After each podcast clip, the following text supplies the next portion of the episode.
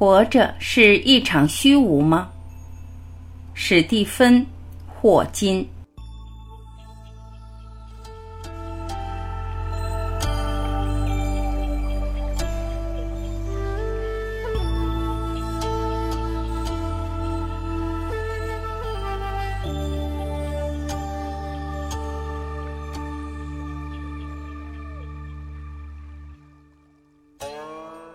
你们好，我是史蒂芬·霍金，一个物理学家、宇宙学家，有时候还是个梦想家。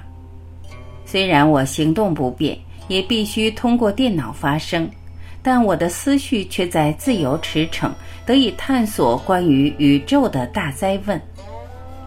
例如，生命有意义吗？在这脆弱珍贵的世界里，我们的存在有何来由吗？究竟活着的意义为何？思考的意义为何？作为人类的意义为何？甚至探讨现实本身的极限。科学让我们得知非常不可思议的事情：我们人类的大脑远比你臆想中更为错综复杂。但若并非如此，你也不可能臆想任何事。它包含了许多脑细胞。数目和银行系的星星一样多，约有一千亿上下脑细胞连接在一起，彼此之间的连接比已知宇宙里的星系还要多。大脑研究似乎应该归类于神经科学，但因为大脑受控于基本作用力，例如电磁力，因此思考动作本身最终还是归结到物理学，这是快速复杂的物理现象。人类是高度复杂的生物机器，行为举止全根据自然法则。大脑得以创造并延续人的意识，有赖于奇妙的神经元互动网络。而人的意识创造了外在世界的三维模型，这种最适模型就是我们所谓的现实。这种现实的范围比日常生活中周遭所见还要广大。当我们探索宇宙时，我们认知中的现实世界拓展得越来越大。我们回顾过去，一直到宇宙自身的起源，这一切，这整段一百三十七亿年的宇宙历史，都是存在于我们心中的模型。那我们该如何找出生命的意义呢？我认为答案非常清楚。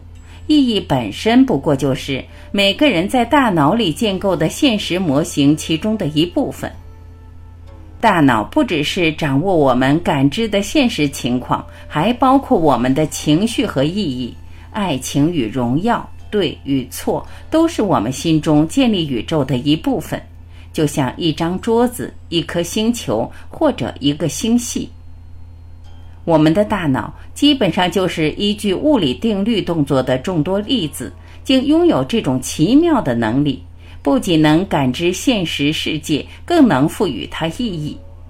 那么，生命的意义为何？全由你来选择。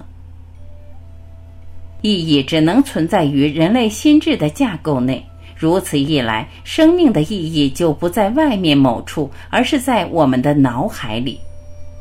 正如宇宙学家卡尔萨根所说：“我们是宇宙对自己的醒思。”